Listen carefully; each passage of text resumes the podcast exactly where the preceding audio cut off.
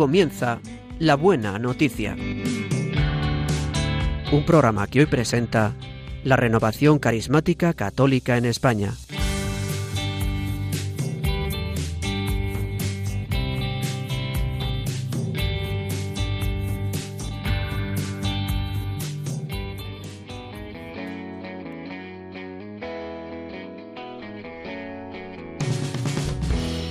Bienvenidos a una nueva edición del programa de la Buena Noticia. Hoy sábado 17 de febrero comentaremos con ustedes la liturgia de la palabra correspondiente a mañana domingo primero de Cuaresma. Hoy el programa va a ser conducido por la Renovación Carismática Católica en España y estaremos con ustedes Ana Ruiz. Buenos días, Ana. Buenos días. Y en el control de sonido Juan Manuel González. Buenos días, Juan Manuel. Muy buenos días.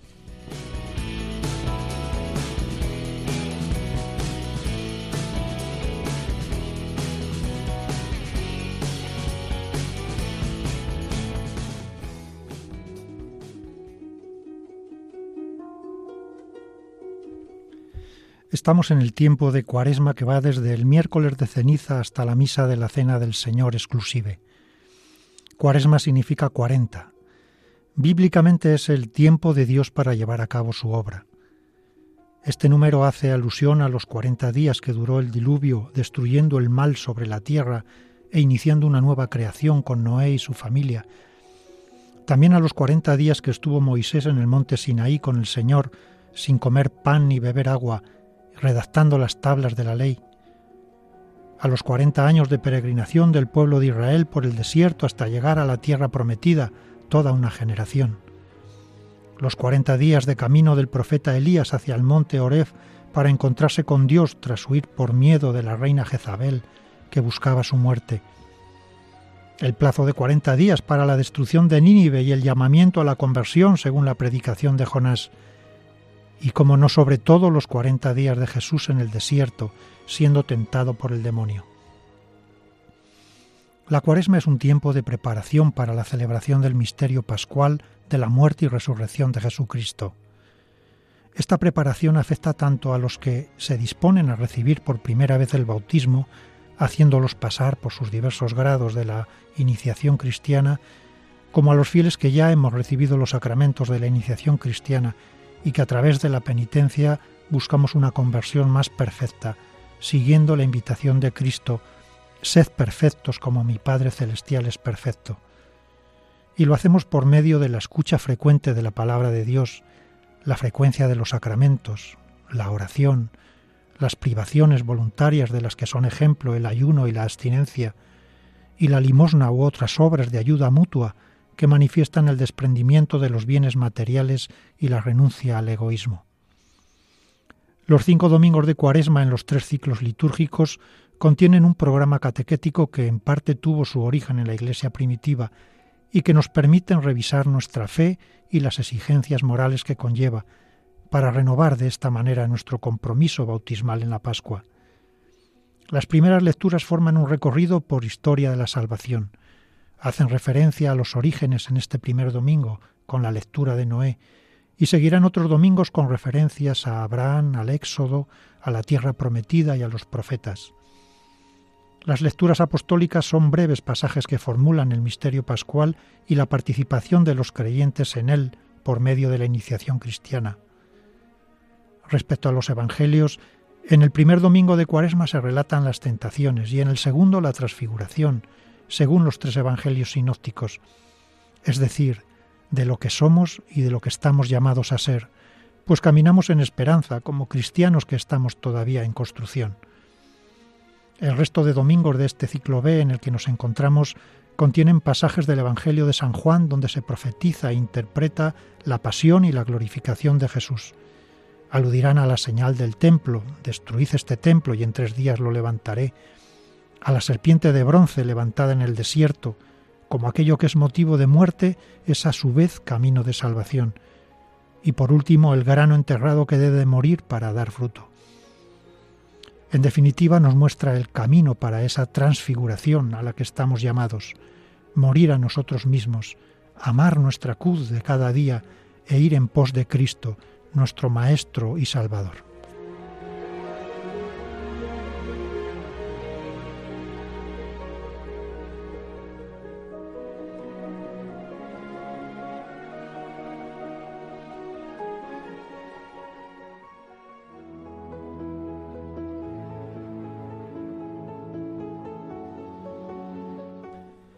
Dios dijo a Noé y a sus hijos, Yo hago un pacto con vosotros y con vuestros descendientes, con todos los animales que os acompañaron, aves, ganado y fieras, con todos los que salieron del arca y ahora viven en la tierra.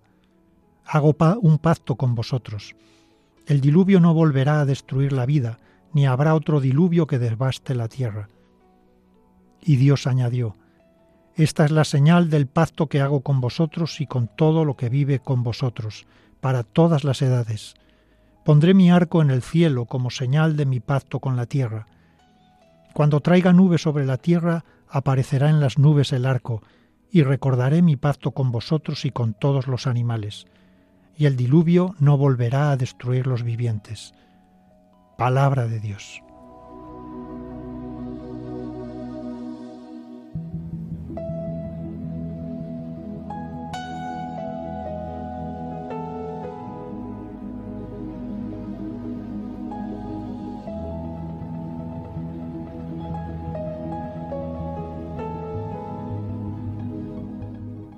Esta primera lectura está tomada del libro del Génesis. La traducción judía dice, llama a este primer libro de la Biblia con el nombre Beresit. Y es una palabra que el otro día, bueno, yo se la preguntaba a un amigo que conoce bien la lengua hebrea, qué significa exactamente, porque eh, tenía entendido que muchos rabinos habían dado su opinión y habían discutido sobre, sobre qué significa de verdad. Parece ser que viene a indicarnos que Dios se encuentra fuera del tiempo y de la materia y que el inicio de la creación, una creación ex nihilo, sale o emana de Dios mismo. Cuando se tradujo la, Biblia hebrea al griego hacia el siglo III a.C., en la Septuaginta, pues se buscó una palabra que pudiera mm, recoger este concepto y optaron por la palabra Génesis, que es también la palabra que pasó al latín y a nuestra lengua castellana, y que significa origen o principio. De algún modo, este nombre corresponde a lo que es el contenido del libro. En sus temas principales nos quiere mostrar, en primero, en un primer momento, el origen del mundo por la creación, pero también el origen del mal por el pecado, el origen de la cultura, de la dispersión de los pueblos y de la pluralidad de las lenguas.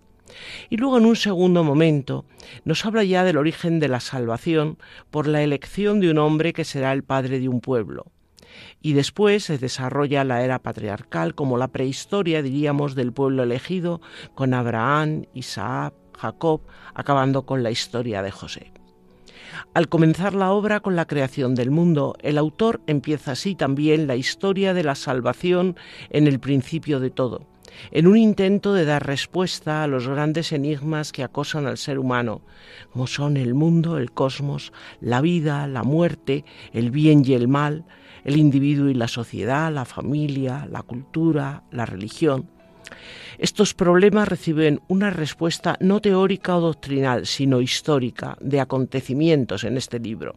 Y de esta historia la humanidad es verdad que es responsable, pero está dirigida por Dios, dirigida por Dios para la salvación de toda la humanidad.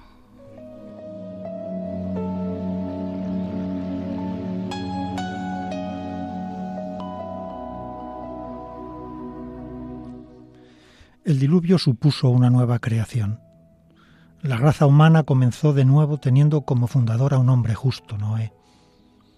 Obviamente con el diluvio no se borró el pecado en la tierra, ya que el corazón del hombre está herido por el pecado. Los hombres volverían a pecar y con todo Dios hizo una alianza con Noé. Dios es un Dios de bendición. Ama con pasión a su criatura que es el ser humano y lo ama a pesar de sus infidelidades. Dios no para de establecer alianza con nosotros. Primero la estableció con Adán a raíz del pecado cuando en el protoevangelio dijo que pondré enemistad entre ti y la mujer y ya anuncia un nuevo redentor, un salvador.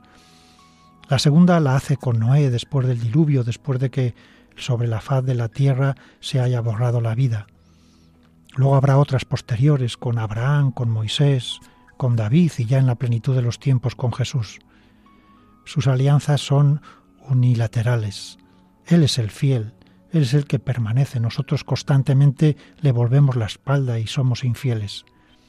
Pero tenemos un Dios de bendición que, por mucho que nos alejemos, Él siempre está ahí. Él siempre nos persigue, Él siempre nos espera, dispuestos a levantarnos, dispuestos a bendecirlo, a bendecirnos, dispuestos a hacer de nosotros criaturas nuevas.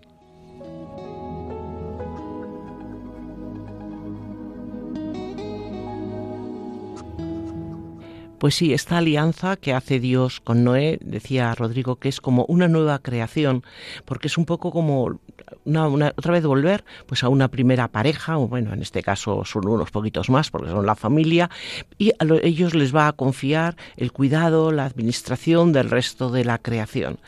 Pero es muy interesante porque esta alianza es una alianza universal y cobija a toda la humanidad eh, bajo la alianza de Noé, afirmando así la paternidad de Dios con todos los seres vivos.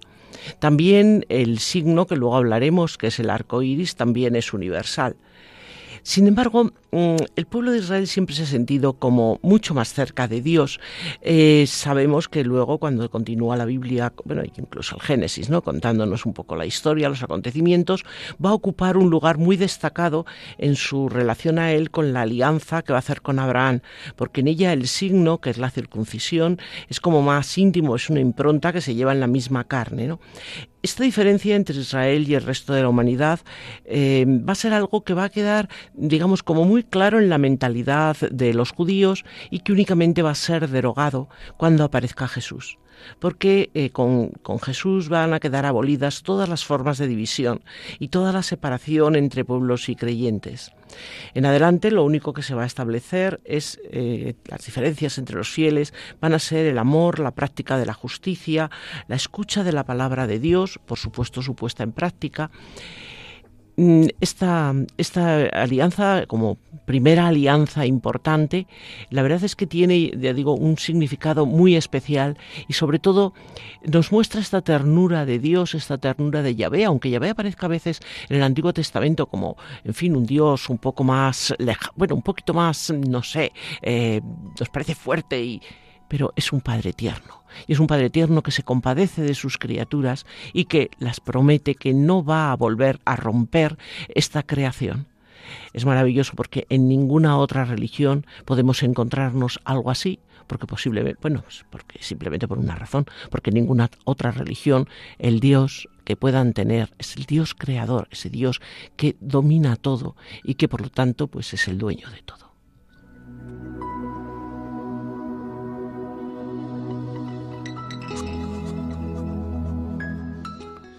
El diluvio fue un acontecimiento geológico real, cuyos relatos aparecen en las distintas culturas del Medio Oriente. Tenemos la historia de Gilgamesh en la cultura sumeria al sur de Mesopotamia, en la que se cuenta que los dioses deciden destruir a la humanidad con un gran diluvio. Ciertamente fue una catástrofe a nivel mundial. Pero ¿qué nos quiere decir a nosotros? Este tiempo de cuaresma es también tiempo de renovar esa alianza, de dejar que el Espíritu Santo vaya dando muerte en nosotros al hombre viejo para hacer surgir ese hombre nuevo. A cuántas cosas tenemos que morir, a cuántos egoísmos, a cuántos prejuicios, a cuántas críticas, y por nosotros no podemos hacerlo. Por eso también se ha identificado el diluvio como una prefiguración del bautismo, donde la creación antigua, donde el hombre viejo, donde el pecado eh, perece, para dar origen a una nueva creación. Dios está siempre dispuesto a darnos la oportunidad de empezar de nuevo. Por el bautismo somos renacidos a una nueva vida, pero ya sabemos que la dinámica es morir para luego volver a nacer, es renunciar a nosotros mismos, como el grano de trigo, morir a nosotros mismos, para que de nosotros Dios pueda hacer una obra maravillosa. Y también el del diluvio se prefigura el arca de Noé como la iglesia, el arca de la iglesia, donde nosotros recibimos vida, donde estamos preservados del mal en toda su dimensión, en toda su profundidad. Es en la iglesia donde el Señor nos ayuda a renacer a esa nueva vida, a esos hombres nuevos.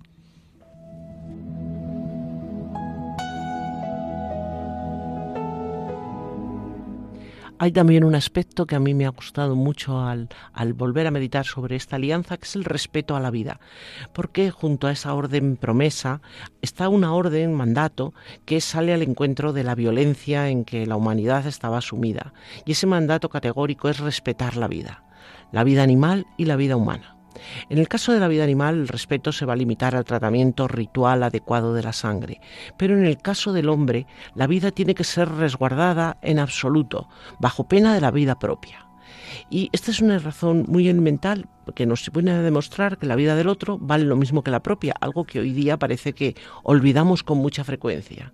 Pero es Dios mismo quien la defiende y con su presencia, porque es, al fin y al cabo el hombre es la imagen y la semejanza de Dios, entonces cualquier ofensa a otro, pues es una ofensa directa a Dios es algo que desde luego en nuestro mundo tenemos que plantearnos porque no vivimos en ese paraíso que nos marcaban los primeros versículos del Génesis. El caos, la violencia, la muerte, la guerra, eso sabemos que por desgracia son realidades. Pero Dios, bueno, Dios no quiere que el hombre eh, viva tampoco bajo el terror. Él nos da la esperanza, la esperanza de que todo puede cambiar, de que todo va a cambiar, pero también exige nuestra colaboración. Y yo creo que es algo que muchas veces, además en circunstancias muy sencillas de la vida, nosotros podemos plantearnos.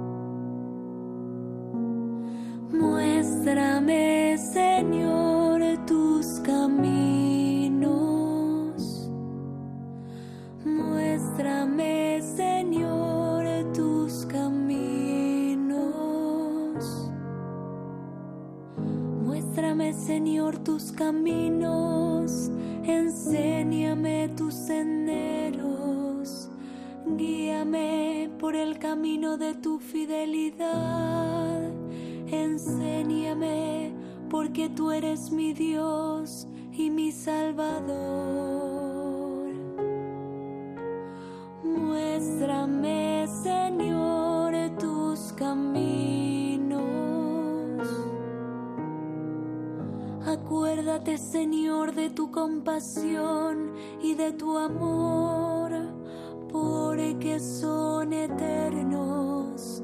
Por tu bondad, Señor, acuérdate de mí según tu fidelidad.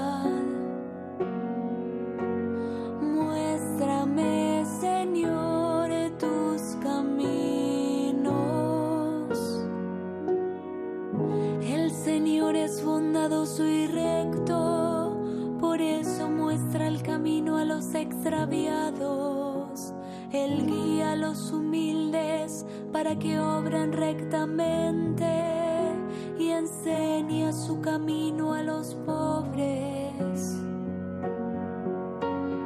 Muéstrame, Señor, tus caminos. Muéstrame, Señor, tus caminos. Señor, Enséñame tus caminos, instruyeme en tus sendas. Qué verdad hay aquí, Señor, porque nosotros somos tan pequeños, estamos tan heridos por el pecado, que olvidamos ese camino que tú nos marcas y tendemos a extraviarnos continuamente y acercarnos al borde del abismo, y muchas veces el pie nos falla también y caemos por ahí. Pero Señor, tu misericordia es eterna, eres tan bueno, eres tan bondadoso. Yo te alabo, Señor, por tu gran amor, pero sobre todo porque ese amor es ternura, una ternura que nos mira, que nos mira con compasión, que nos mira con paciencia, que nos mira con generosidad, que no tiene ningún problema para echarnos una mano y levantarnos otra vez, y para volvernos a enseñar lo que tantas veces nos has dicho y con tanta facilidad olvidamos. Señor, enséñanos tus caminos y que entren en nuestro corazón, que no se quede en puras palabras en nuestra cabeza. Danos, Señor, esta conversión de corazón para poder, lo pedimos primero para, para esta cuaresma, pero para toda nuestra vida, poder seguir tus caminos, aunque tus caminos nos lleven con la cruz. Pero Señor, tú nos ayudas siempre. Bendito seas, alabado seas, Señor, Dios misericordioso, Padre de toda bondad.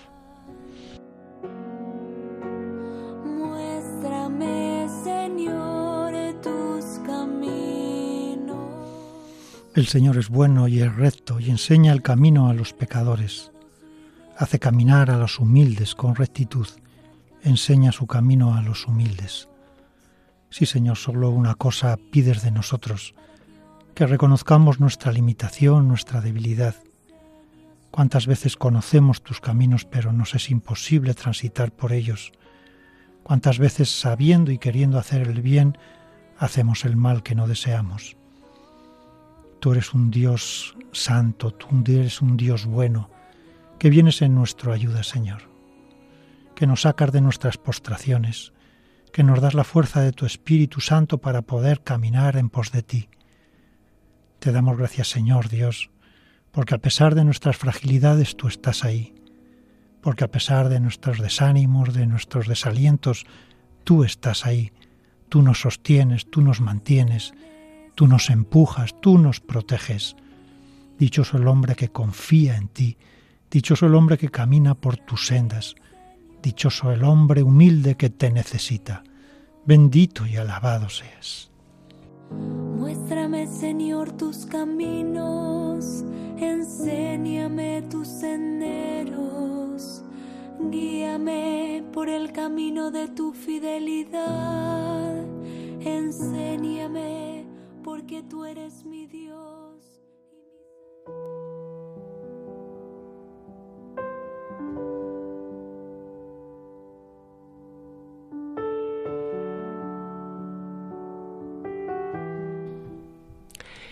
Lectura de la primera carta del apóstol San Pedro. Queridos hermanos, Cristo sufrió su pasión de una vez para siempre por los pecados, el justo por los injustos para conduciros a Dios. Muerto en la carne, pero vivificado en el Espíritu. En el Espíritu fue a predicar incluso a los espíritus en prisión, a los desobedientes en otro tiempo, cuando la paciencia de Dios aguardaba en los días de Noé a que se construyera el arca para que unos pocos, es decir, ocho personas, se salvaran por medio del agua. Aquello era también un símbolo del bautismo que actualmente os está salvando, que no es purificación de una mancha física, sino petición a Dios de una buena conciencia por la resurrección de Jesucristo, el cual fue al cielo.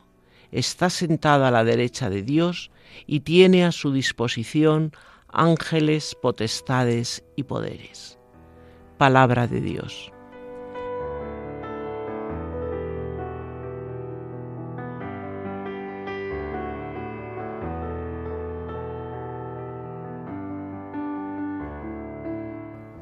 En el grupo de las siete cartas llamadas católicas o universales figura una de las cartas atribuidas al apóstol Pedro.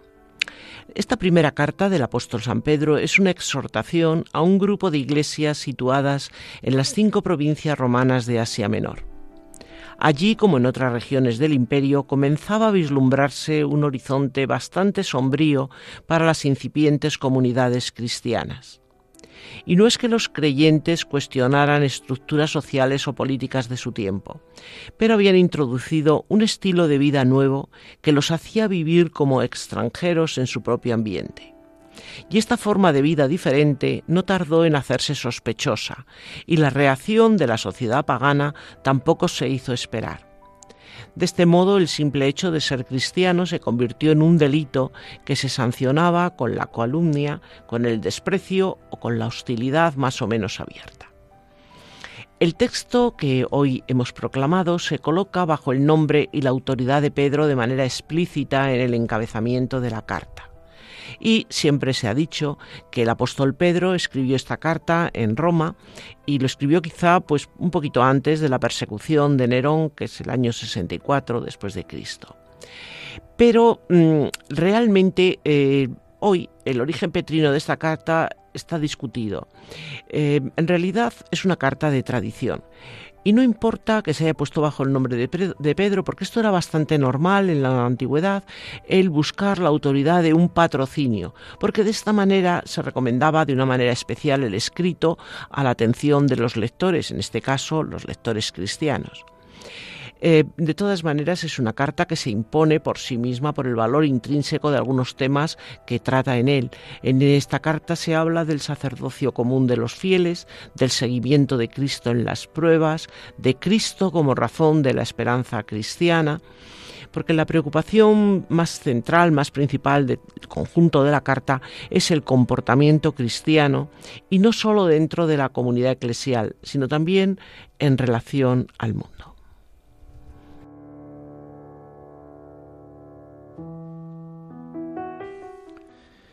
Todo este pasaje contiene los elementos de una antigua profesión de fe. Vemos que habla de la muerte de Cristo, de la bajada a los infiernos, de su resurrección y de su ascensión al cielo a la derecha de Dios, y también del juicio final sobre vivos y muertos. Pero a mí me llama en especial la atención la referencia que hace que unos pocos, ocho personas, se salvaron cruzando las aguas cómo Dios a partir de un resto, de un pequeño resto, es capaz de hacer surgir una nueva humanidad. Como Dios a partir de nosotros allí en los entornos donde estemos, cuando obramos justamente a pesar de que el mal nos rodea o creamos que, que no damos la talla o, creemos que está la batalla perdida por, por anticipado, cómo Dios puede actuar. Dios solo necesita personas que crean, que perseveren, que sean fieles y sobre todo que esperemos, que esperemos en que Él actúa. Con doce apóstoles Él constituyó su iglesia. Con la descendencia de Adán y Eva, con uno de sus hijos, el justo, hizo y bendijo a toda la humanidad. También nosotros, siendo pocos, a veces siendo débiles, siendo limitados ante desalientos, ante críticas, ante desánimos, cómo el Señor puede actuar cuando nos apoyamos, cuando perseveramos, cuando permanecemos junto a Él.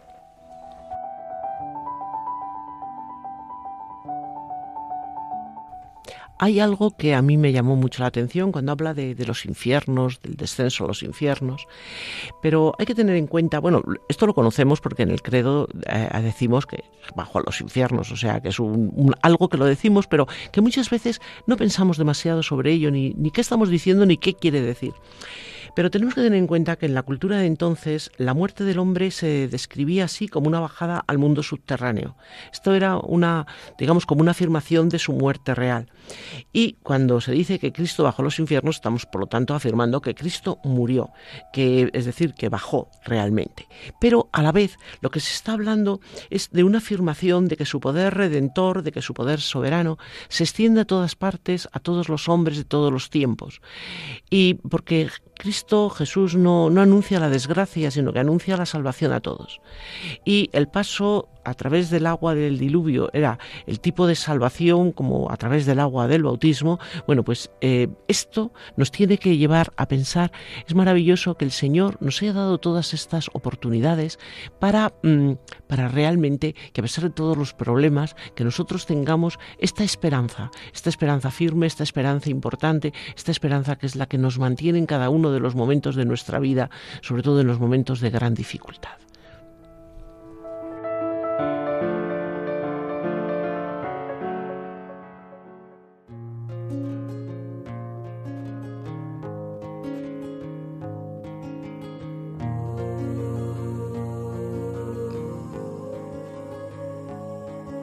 Estoy a la puerta y llamo, esperando a que me abras.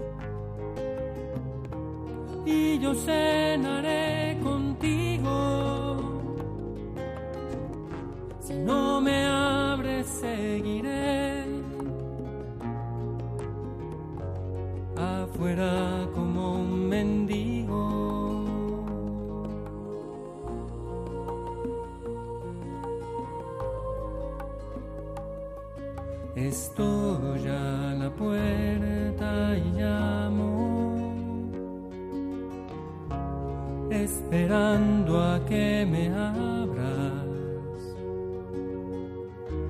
Ábreme que quiero entrar, que estoy a la puerta y llamo.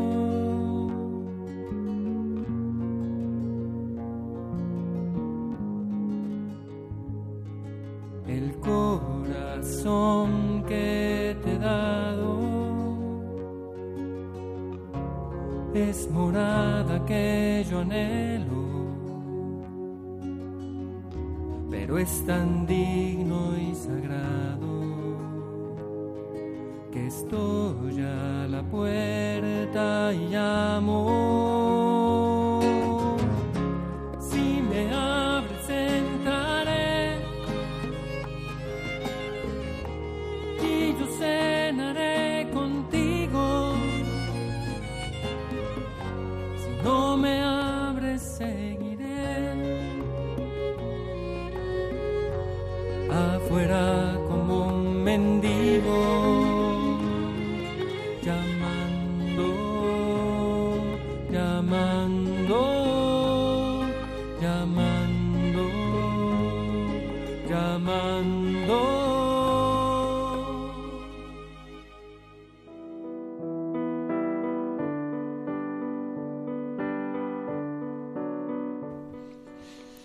Lectura del Evangelio según San Marcos.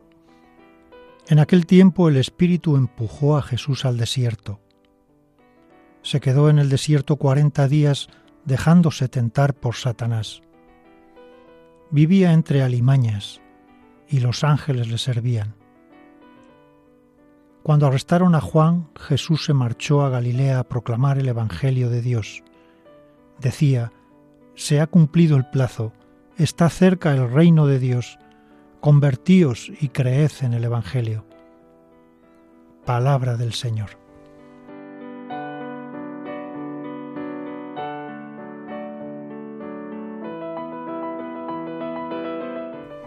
Los trece primeros versículos del Evangelio de Marcos son una especie de introducción de Jesús a su ministerio de salvación.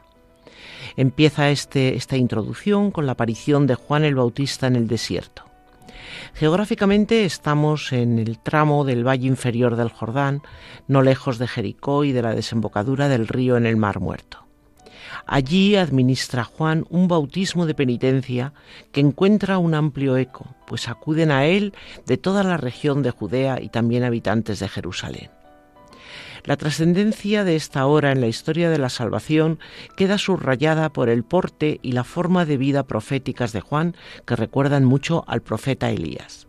Él es el heraldo del Mesías, el precursor, el que señala de una manera muy gráfica, pero también el que reconoce su propia indignidad y pequeñez. En las palabras que Dios dirige a su Hijo, en el bautismo de Jesús en el Jordán, se entiende que ha sido ungido con el Espíritu y preparado ya para la obra mesiánica.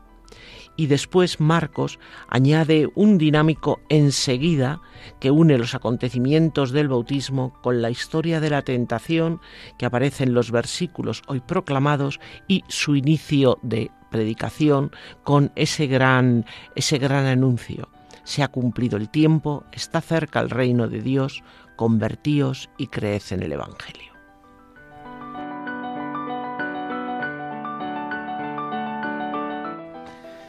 Como vemos, el Evangelio de Marcos sobre las tentaciones es muy cortito, muy sucinto, si no las explica como hacen Mateo y como Lucas. Eh, deja que aparezcan, sin embargo, a lo largo de todo su Evangelio, y siempre como un camino de gloria y reconocimiento, en vez de un camino de servicio y de cruz. Por eso Jesús impone silencio a todos los agraciados con un milagro y a los demonios. Es el llamado secreto mesiánico que Marcos nos recuerda en todo su Evangelio. Y esta tentación general que Jesús sufre durante toda su vida, desde el inicio de su actividad pública, se articula en tentaciones particulares que son, por otro lado, las de todos nosotros. La primera, por ejemplo, es la tentación del protagonismo, que hace que el reino de Dios se confunda con el éxito propio y yo, y aflora claramente pues cuando después de una jornada mesiánica eh, que curando y sanando a los enfermos dicen todos te buscan. Y sin embargo él dice no, no, vámonos a otra parte a proclamar el reino que para eso he venido. Ese afán de protagonismo, de ser reconocido, huye de él. La segunda es la búsqueda del poder mundano. Recordamos cuando después de la, de la, de la multiplicación de los panes, viendo que había saciado el estómago de todos los que estaban allí reunidos, querían hacerlo rey, y sin embargo él desaparece de allí. Desaparece porque obviamente es un escándalo para él y él no pretendía eso.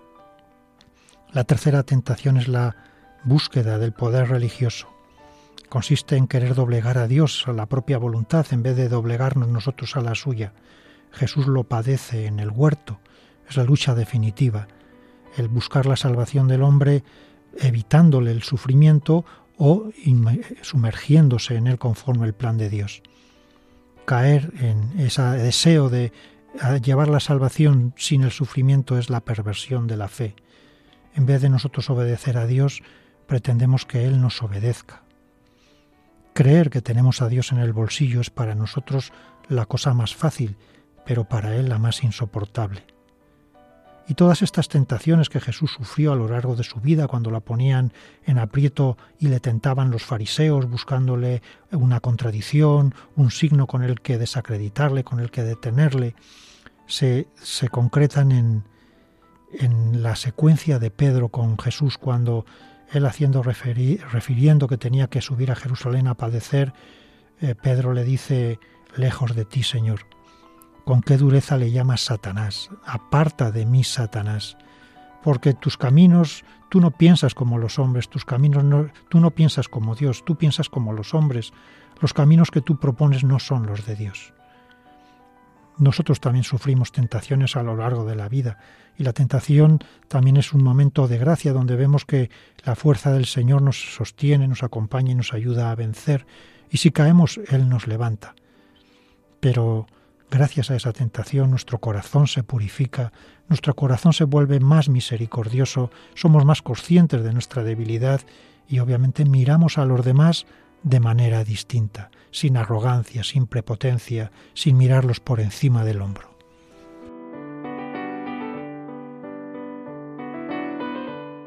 Dice el Evangelio que el Espíritu empujó a Jesús al desierto.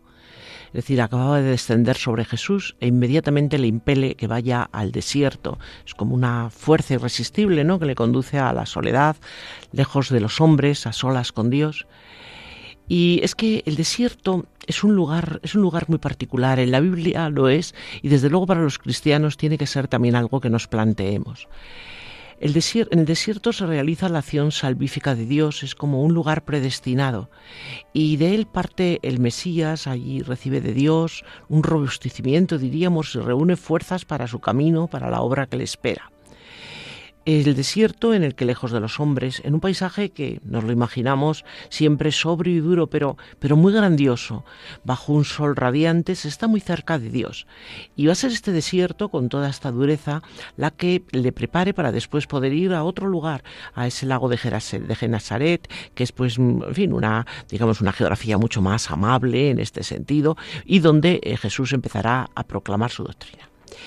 El desierto es un tiempo de escucha y esto también nosotros tenemos que planteárnoslo porque la cuaresma es eh, el tiempo por excelencia para experimentar el desierto el lugar donde confrontarnos con, con, ese mal que tenemos muchas veces en nuestra vida. Dice el profeta Oseas, te llevaré al desierto y te hablaré al corazón. Y es que con con Dios a nuestro lado, pues el desierto es un lugar magnífico de crecimiento espiritual. Ya digo, es el lugar donde nosotros podremos enfrentarnos con toda honradez con nosotros mismos, pero también ponernos en nuestra realidad delante de Dios para caminar después con Jesús hacia el Calvario, donde sabemos que allí se vencerá pues el pecado y la muerte.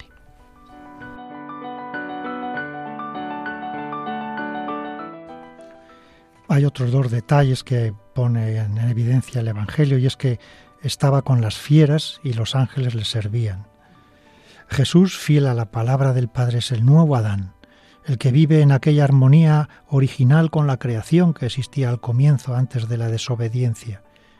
En él se cumple el deseo de una edad de oro en la cual el lobo morará con el cordero, la pantera se acostará junto al cabrito, el cordero y el león pacerán juntos y un niño los guiará.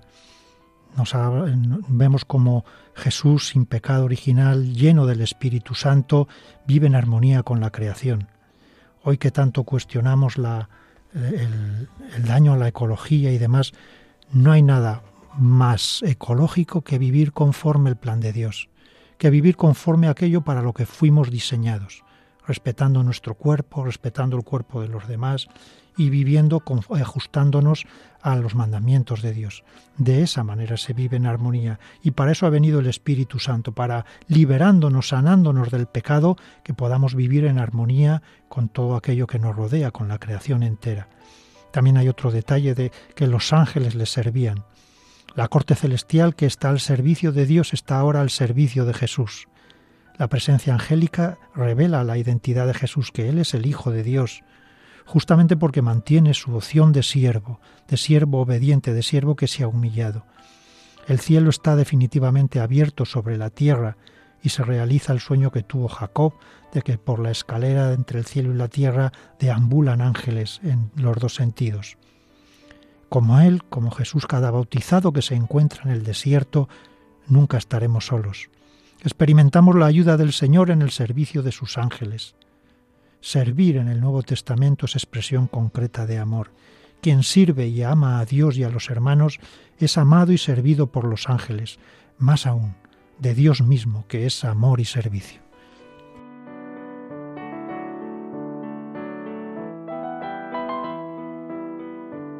Termina el, Evangelio diciéndonos que después de que Juan fue entregado, Jesús se marchó a Galilea a proclamar el Evangelio de Dios. Es decir, que Jesús se nos va a meter ya en, plena refriega. ¿no? Eh, Juan ha preparado los caminos y ahora ya es el momento, el tiempo de Jesús.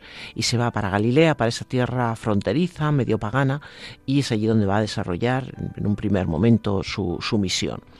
Es interesante que dice, va proclamando, se ha cumplido el tiempo y está cerca el reino de Dios.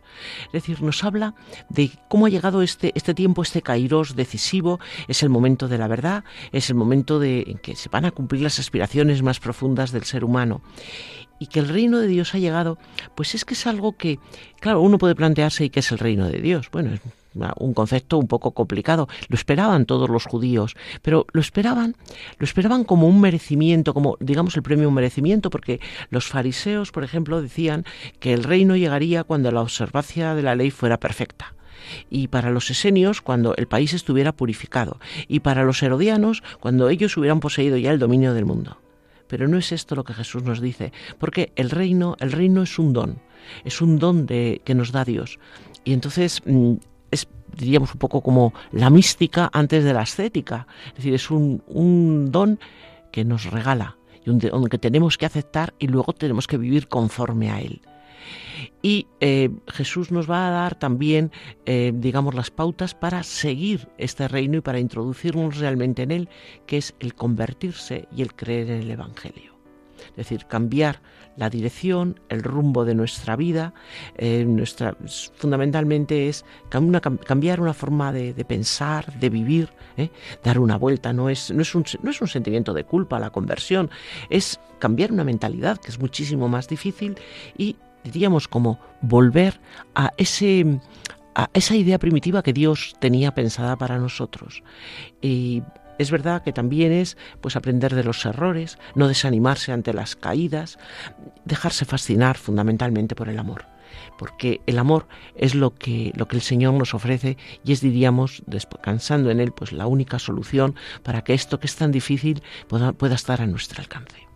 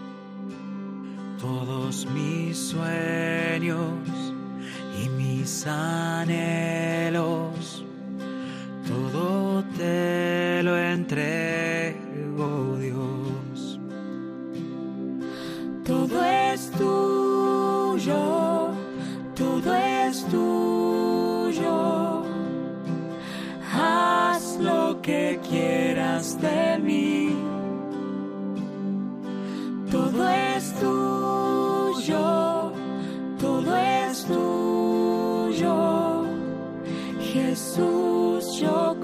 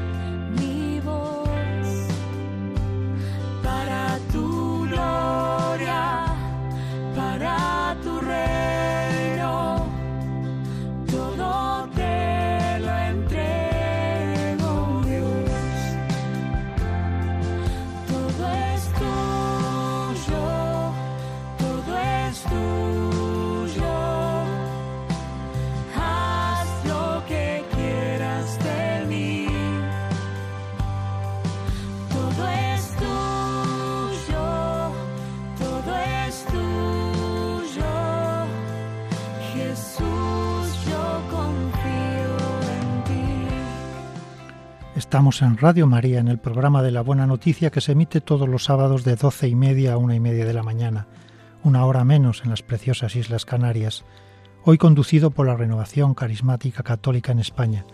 Y estamos acompañándoles a Ana Ruiz, Juan Manuel González en el control de sonido y Rodrigo Martínez.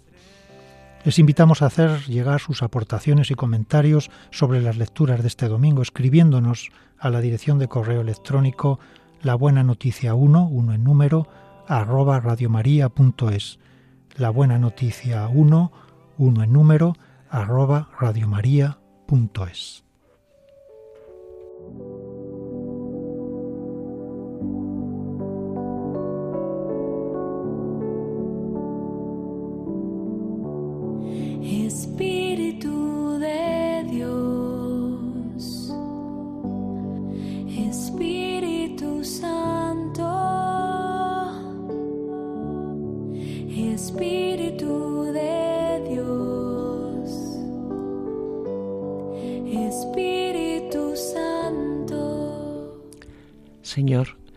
nos traes aquí a tu presencia, nos traes con tu Santo Espíritu ante este, este nuevo tiempo que se abre ante nosotros. Yo te doy gracias por esta, esta oportunidad, esta cuaresma que presentas ante nuestras vidas. Sabemos que no es la primera, no sabemos si será la última. Y lo que te queremos decir, Señor, es que no quiero, yo no quiero personalmente hacer ningún tipo de, de planes, dejarme llevar simplemente por el Espíritu, dejarme llevar por ti, que tú seas quien, quien realmente convierta mi corazón. Nos has dicho, convertíos, creed en el Evangelio, pero sabes que por mis fuerzas, Señor, yo no puedo. Si tú no estás conmigo, si tu Espíritu no me inunda, si no destruye todo aquello que me estorba para encontrarme contigo, para llegar a, tu, a, la profundidad de tu palabra, para poderme dejar limpiar y purificar, no podré hacer nada, Señor. Yo deposito toda mi confianza, toda mi vida, todo lo que tengo, todo lo que todo lo que soy lo deposito en tus manos, Señor, y te pido que este tiempo sea un tiempo de gracia para todos los que estamos, Señor, en este momento, en tu presencia, que sea un momento de conversión, un momento de cambio de vida, que nos acerque más a ti, que nos haga abrir nuestro corazón a tu presencia, a que entres y cenes con nosotros.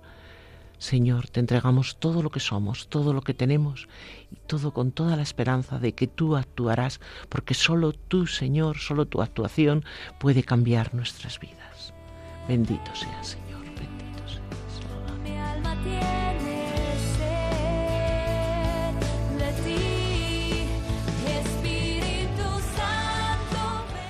Sí, Señor, gracias por este tiempo extraordinario que es el de Cuaresma. Te damos gracias, Señor, por revelarnos tu rostro, revelarnos tu nombre. Te damos gracias, Señor, por mantenernos fieles y firmes en la Iglesia, en la comunidad de hermanos con los que celebrar y vivir nuestra fe. Gracias, Señor, porque es solo con tu luz que nos haces ver la luz solo con tu amor que podemos ver nuestras deficiencias y limitaciones, y también ver y descubrir nuestros talentos para poderlos multiplicar y para poderlos ofertar y ofrecer a los demás. Te damos gracias Señor porque tú cada año, cada cuaresma, vas haciendo de nosotros criaturas nuevas, hombres nuevos.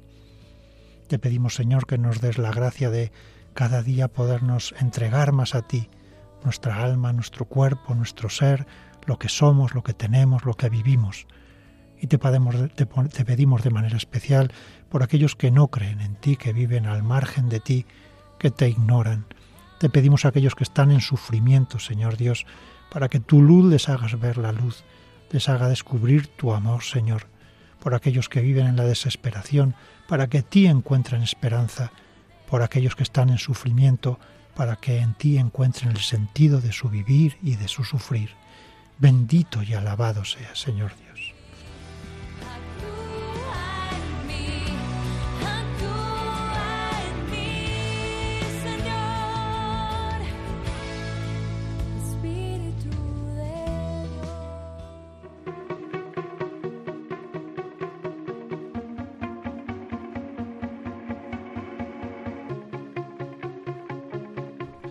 Ponemos fin a este programa en el que les hemos acompañado a Ana Ruiz en el control de sonido, Juan Manuel González y Rodrigo Martínez. Solo quien no elige el bien no es tentado por el mal. Ser tentados es una buena señal. Significa que se lucha. Solo quien está en la tierra no cae más. Quien está en pie siempre está expuesto a caer. Ser tentados es la prueba de que somos hijos de Dios. Él nos trata como a tales, purificándonos, por esto, a pesar del sufrimiento, estamos llenos de gozo y alegría inefable. Además, debe tenerse presente que Dios es fiel y no permitirá que seamos tentados por encima de nuestras fuerzas. Más aún, con la tentación nos dará también el camino de salida para soportarla. Y si caemos, tenemos un sumo sacerdote que sabe compadecerse de nuestras flaquezas, ya que él mismo ha sido probado en todo a semejanza nuestra les deseamos la paz y las bendiciones de parte de nuestro Señor Jesucristo y, como no, el cuidado amoroso de nuestra Madre María, y les invitamos a permanecer en compañía de Radio María, la emisora de nuestra Madre.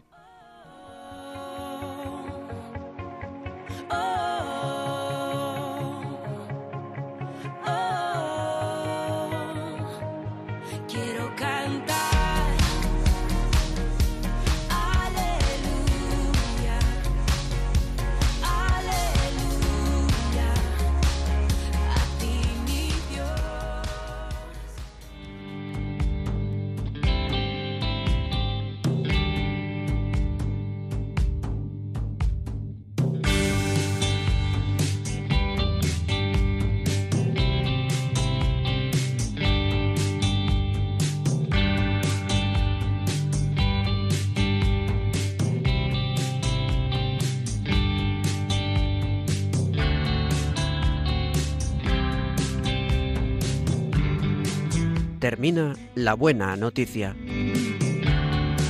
Un programa que hoy ha presentado la Renovación Carismática Católica en España.